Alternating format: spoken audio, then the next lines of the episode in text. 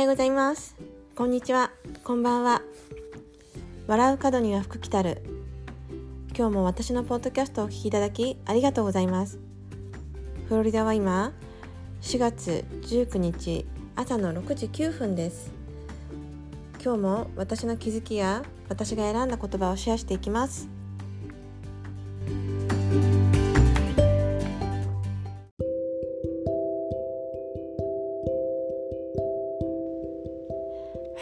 それでは私の気づきをシェアしていきます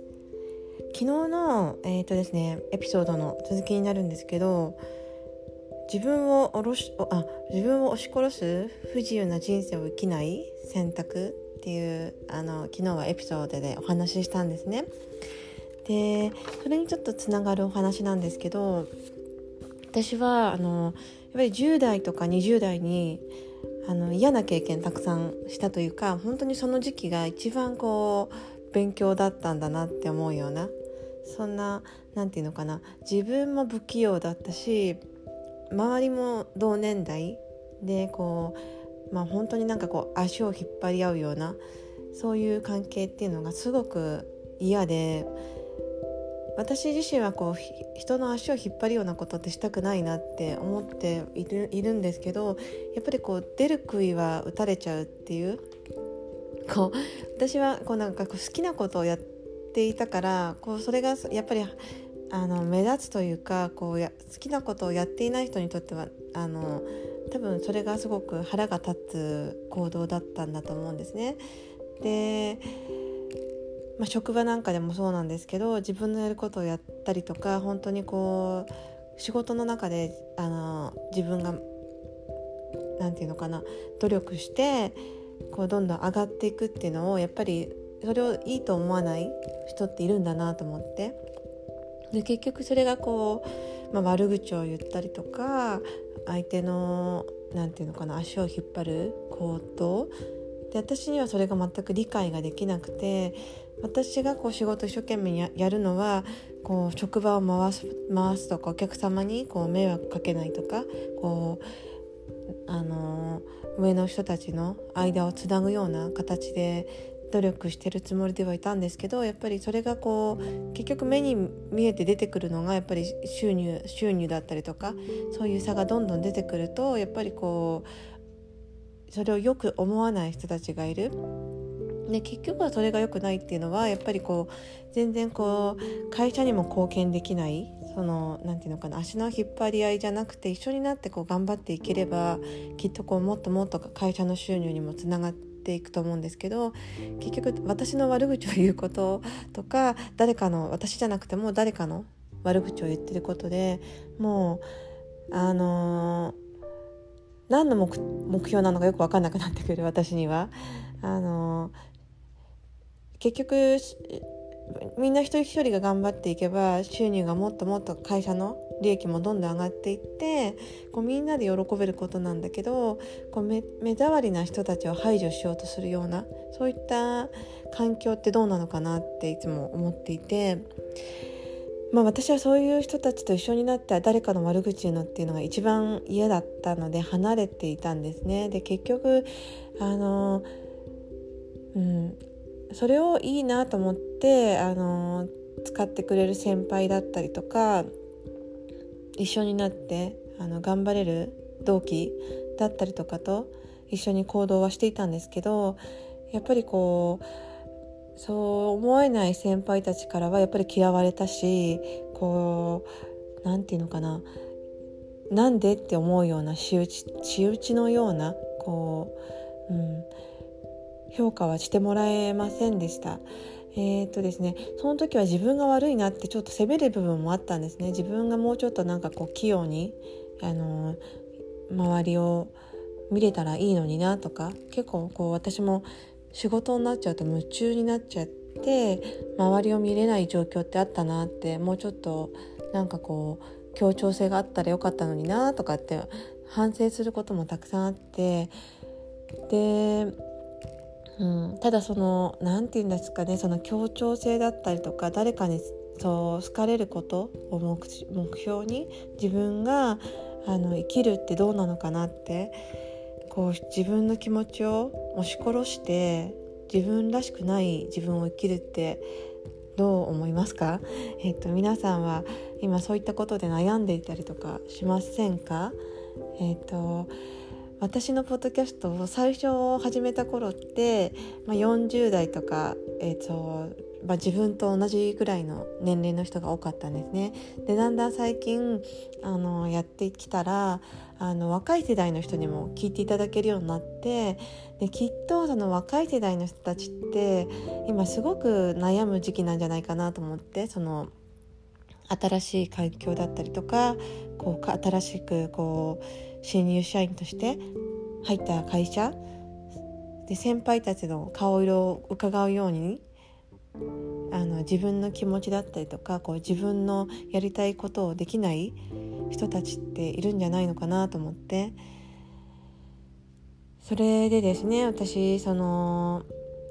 絶対にこう評価してくれる人ってあの自分が苦労してる人ってすごい評価をしてくれると思うんです。あの私やっぱりこうその会社で働いてた時のやっぱり一番トップの社長だったりとかその後にやっぱりすごく苦労している先輩そういった方にすごく支えていただいたんですね。でその人たちがいたからこう頑張れたその人たちに評価してもらえればいいやってどこかでやっぱりそう思っていたんですね。自分がやっていることを評価してくれる人は仕事をどんどん回してくれるし怒ってくれる叱ってくれるアドバイスしっかりくれる一緒になってこう悪口を言っているような先輩たちとくっついて自分もそこにこう合わせて誰かのことを言わなきゃいけないそういった環境に自分を置くか置かないか。それで本当に今後の人生って変わっていくのかなと思って。で私はやっぱりこう尊敬してる人たちの後ろくっついていきたいなって思うし周りで自分がこう何かやってる時に「いいねよくやってるね頑張ってるね」って言ってくれよ言ってくれるようなあの例えばまインスタで言ったらこう「いいね」をしてくれるような友達素直にこう評価してくれる友達これが良かったねとかあの言ってくれるような人たちと一緒にいることが一番の成長につながって一緒に成長していくつなに一緒にこう成長していけるようなそんな仲間につながっていけるのかなって思ってこうお世辞だったりとかあのその場だけで付き合ってる友達ってやっぱりそういう時にはっきり分かってくるんだなと思ってちゃんとやってる人に評価できるこう私もやっぱりそういった人に評価してもらった時に本当に嬉しくて別にこうインスタのフォロワー数が多いとか多くないとか誰かにこうあのなんてなんていうのかなお世辞を言ってもらうからそれが嬉しくて自分がこうあのなんていうのかな自分らしくないことをしているよりはもうなんかこう自分らしくやっていてそれを評価してくれる人をちゃんと自分で見極めていられたらそれでいいのかなと思って。あの実は私はもうこのポッドキャストやってることをも最初の頃に母親に話したんですね。で私は母親のことをこうインスタでお話結構しているんですけど親子関係が本当に良くなかった。もうずっとこうあの、まあ、父が倒れた時から実家に戻っていい親子関係をあの作れなかったんですね。作れなかったというか壊してきた感じ。こうもうお互いに認められなくて。だけどそういう相手にあの聞いてねってお母さんのこと話してるから聞いてねって 言った後に母からのこうフィードバックっていうのが結構いい声がいい声して話してるねって言ってくれたんですね。それがすごく嬉しくてあの、まあ、それがそれだけで良かったなと思って自分が今やってること。あの誰に評価してほしいかってやっぱりこうなんか自分の中でいると思うんですね。あのこの人には見てほしいなとかこの人に「いいね」押して押してほしいなってそういった人から、あの評価してもらえてたら私はもうなんか頑張ってもっともっとやっていけるなってこうますます毎日こう100回目指していけるなって、うん、だから外野の声とかって気になって今動けない方にはやっぱりその誰に見てほしいのかなとかどういった環境に自分を置きたいのかなってそういうところをすごく見るとなんか自分らしく生きれるのかななんて思いました。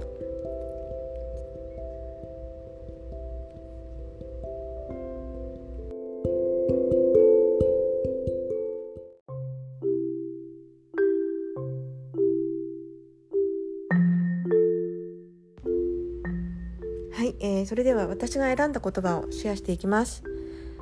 他人の能力を認めない。個性や取り柄を認められない人から離れた方がいい。無能で役立たない人は絶対にいない。悪いのではあなたではなく周囲の人と環境の場合は十分にある。生活環境を変えて会う人を変えるといい。ゲッターズ飯田、えー、占い師のゲッターズ飯田さんの言葉なんですけど、うん、これさっきちょっと私が話したこととまさにだなってやっぱり思うんですけどあのー、ついつい自分を責めちゃうと思うんですね。こうなんだろう。私みたいにこうもうちょっと自分が器用だったらとかこう自分がもうちょっと何て言うのかな人に合わせられたらとかこう何て言うのかな好かれるような生き方をあのしてたとしたしたらあのー、自分を必ず押し殺していると思うんですね。こうなんていうのかな自分らしくない自分を生きるというか誰にでもこう笑顔で誰にでもこうお世辞を言ってその場をなんとか過ごすみたいな。だけど本当にそれがしたいならすればいいなと思うしもしそういうの嫌だなってもっと自分は自由に生きたいなって思ったらやっぱりそう選んで生きていくってすごく大事なんだなと思って、うん、環境を変えることもすごく大事だと思うしどんな人のどんな人に会うかとかそういったことを選ぶのも本当に自分次第、うん、あのー、まあ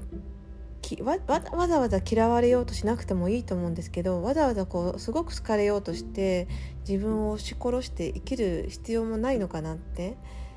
うん、自分がやりたいことだったり、まあ、本当に自分のもう他人と自分って全く違う同じ人なんて誰もいないってこと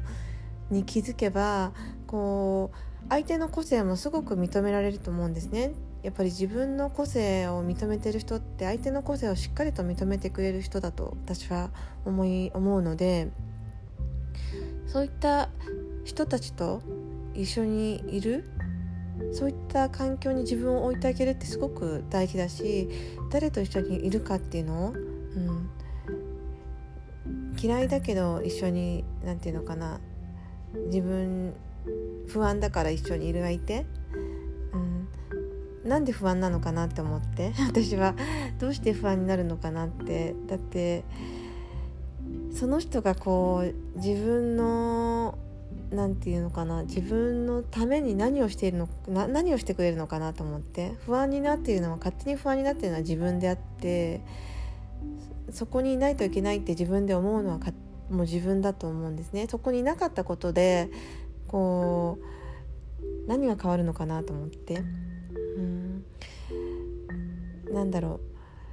う。まず自分を責めないでこう自分と向き合う。何が私は好きで何がどうしたいのかなってことをまず知っていると必然とこう必要なものって集まってくると思うしこう必要なものがものや必要な人たちが周りにいてくれる。だけどそれにはやっぱり自分が必要なことその自分に必要なことをやっぱり知っていないといつも流されちゃうのかなってあのここにいないと安心しないなとかこういう人たちのグループの中に入っていないと自分を認められないような、うん、でねこうやっぱり他人に対しても優しい優しい目目になれないのはこう自分がやっぱりこう心に余裕がなかったりとかあの自分を責めている時って私は人他人のことも責めていたなって思うんですね。自分に心に余裕がなくて、うん、こうしてくれたらああしてくれたらとかっていう言葉っていうのもそういった時にすごく出てくる。もう本当になんか自分を自分らしく生きてたらもうなんかこうあんまりこう人に求めることってなくなってくると思うし、うん、むしろ言う前に行動しちゃっているなと思って。で私やっぱり最近本当にそういう人たちのあの言葉だったりとかあの本だったりとか読んでいると、うん、本当にそうだなってこんな風に生きたいなっていう人たちがすっごいたくさんいるんですね。だから見ようと思えばすごく探そうと思えばそういう人たちってたくさんいるし、まあ、なりたい自分っていうかこう目標を持てるような存在に出会うことだったりとかそういう人たちとつながることをあの大切にしていってた方がいいのかなって。無理してこう自分を下げてまで自分の能力を下げたりとか自分の、あの価値を下げてまで誰かにこう合わせて生き生きるような生き方っていうのは、うん、どんどんどんどん自分の首首を絞めちゃうのかなと思って、うん、だから、うん。ま割り切るそのあこの人はこういう人なんだなってもし自分に合わない人がいた時には割り切って割り切ってちょっと距離を置くそういった勇気を持って、うん、やりたいことだったり目標に向かって頑張っていけたらいいのかななんて思いました。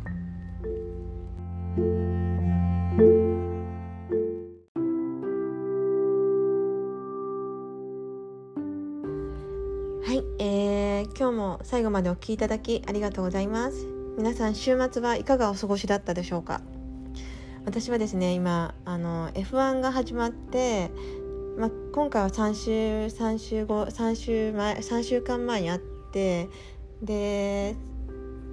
2回目のあのイタリアでのレースだったんですけどこれからこう週に週にじゃないか2週間に1回そのいろんな場所で F1 のレースがあって今年は特に私がすごく何て言うのかな F1 見てて面白いのがその日本人の選手が出ている日本人のドライバーが出ていてで彼女の名前が、まあ、自分の名前に似てたりとかそういったのもあるあ彼女じゃないや彼の名前が自分の名前に似てたりとかあとね彼はすごい若いんですねまだ20 20歳かな？うんでそういった選手が出てくるともうなんかこう、まあ、自分の子供みたいな年年代本当に二十歳って言ったら自分の自分にそういった子供がいてもおかしくないなって思うような年齢の子たちなんですけどで F1 のレーサーって本当に若いんですね。みんな20代前半。で有名なあのルイス・ハミルトンはもう30代なのかな。30それでも30代まだ30歳とか31だった気がするんですけど本当に若くてでそういった選手があんな何て言うのかな舞台で走ってるとかもう命がけのレースをしていると思うともうなんか自分の子供がそんなところにいたらどうしようって皆さん思うと思います。もうオリンピックの選手とかもう普通にこうアスリートのお母さんたちっていうのはどれだけこう心臓が強いのかなって思うぐらいハラハラしてると思うんですね。こう命命もかかってるし。でそういった選手がこう頑張ってる姿だったりとかその緊張感だったりとか今までの積み上げてきたこう実績だったりとかをそこで披露する、うん。ね、やっぱり練習とやっぱり本番って全然違うと思うしそういった何て言うのかな、まあ、周りで頑張ってる人たちの姿こうタイヤを交換する人だったりとかたくさんの人がこうその一人の子が車に乗って走る。時にどれだけの人が関わっていてどれだけのこう夢がそこにあるのかなと思ったら私はすごくそういった場所を場所で自分も今こうやって応援できるのがすごくラッキーだなと思って、うん、あの NASA の飛行あ宇宙船を飛ばしたりとかロケットを飛ばす時のああいう時とも似てるかなと思うんですけどこう地上で見守ってる人たちの気持ちをもあの詰めてロケットが出発するそういった場所に立ち会える時ってすごく感動します。えーとうん。まあね、なんかこうそうだそうだなって私は思うんですね。だから誰か仲間とこう何かをやっていく時とかこう何か誰かと関わっていく時に一緒になってこう情熱だったりとか夢だったりとか持てる時ってどれだけそれだけで幸せなのかなと思って。まあ、一人で何かやってる時よりも本当に一人でも二人でもそこに人が増えていった時にこうその夢っていうのがどんどんどんどん何て言うのかな重さが重くなるというかで私はなんかこうもともと陸上部のマネージャーをやっていた中学生の時期があるんですけども選手のやっぱりマッサージをしたりとか選手に付き添ってこうね本当に1秒とか1秒じゃないですよね 0. 何秒とかっていうあのタイムを競う時あの時のこの緊張感だったりとかやっぱりその達成感だったりとかって、うん、すごく大きくて、まあ、そこに自分が関われたことに今振り返ると良かったなって思えるしすごくラッキーだったなって思えます。うん ちょっと今日なんか最後長く長くなっちゃったんですけど本当にあの、ね、そういった感動を私はなんかこうたくさんもらってますます自分が頑張ろうな頑張ろうって思えるようなそういったことにつながっているので、うん、本当まあ私はこれからちょっと2週間に1回あの F1 レースで日曜日の朝は大忙しなんですけど あのすごく感動をたくさんもらっているのでもし見たことがない方がいたら是非あの見てみてくださいであの角田裕樹くん応援してください どうぞよろしくお願いしますはい、えーはい、それでは今日も最後までお聴きいただきありがとうございます。えー、どうぞ良い一日を、どうぞ良い夜をお過ごしください。それではまたね。バイバイ。